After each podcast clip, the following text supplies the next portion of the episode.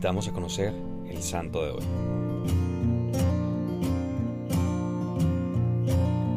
Hoy conoceremos la historia de Santo Tomás de Aquino, conocido como el Doctor Angélico. Nació en el castillo de Rocaseca, en Italia, en el año 1225. De familia noble y adinerada, fue enviado a la abadía de Montecassino para recibir educación religiosa y científica. Años más tarde, realizó sus estudios en la prestigiosa Universidad de Nápoles, donde conoció la obra de Aristóteles y a la vez nació su vocación dominica. A los 19 años, ingresó en la orden de predicadores, pero su familia se opuso a esta decisión y lo obligaron a retirarse, hasta que en 1245 retomó el camino de su vocación e ingresó a estudiar teología en París, bajo la dirección de San Alberto Magno, quien lo motivó a profundizar en el pensamiento de Aristóteles y con quien forjó una profunda amistad. Santo Tomás continuó sus estudios con San Alberto en Colonia y a los 32 años regresó a París como profesor de teología en la cátedra dominicana. En este tiempo comenzó su prolífica producción escrita, entre la cual, aparte de los numerosos comentarios a las Sagradas Escrituras y de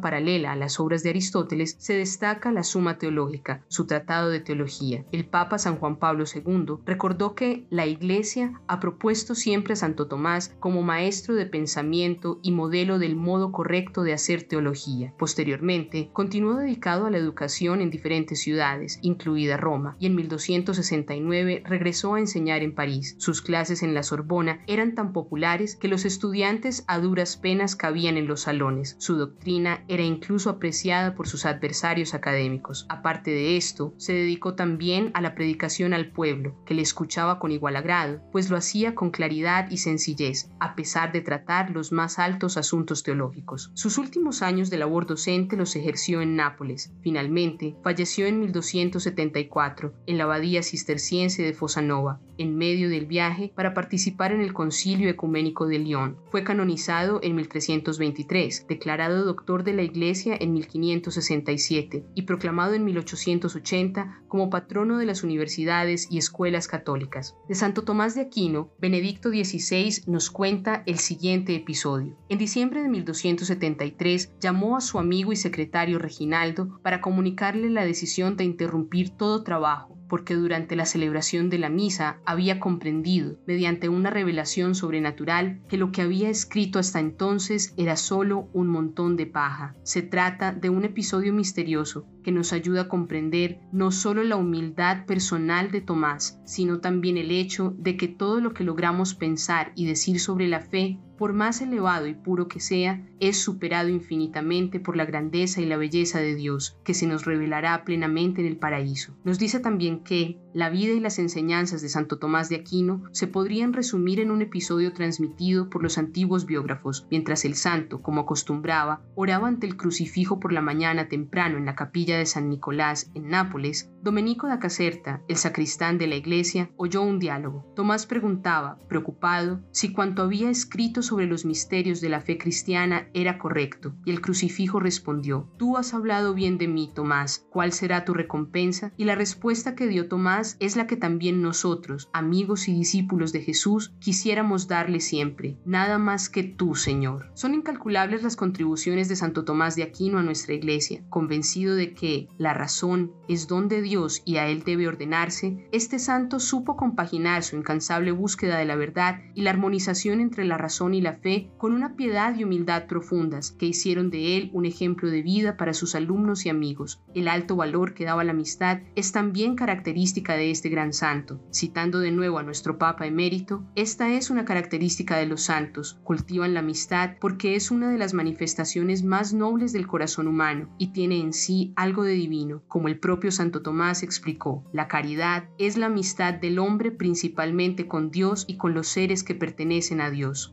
Nuestra tarea para hoy, a ejemplo de este santo dominico, es continuar buscando espacios para formarnos en la fe, siempre con un debido discernimiento y sin perder de vista la virtud de la humildad, invitando además a algún amigo a que crezcamos juntos en dichos espacios.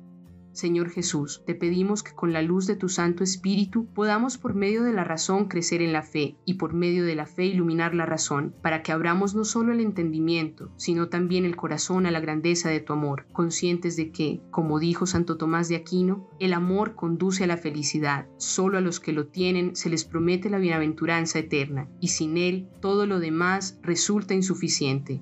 Cristo Rey nuestro, venga tu reino.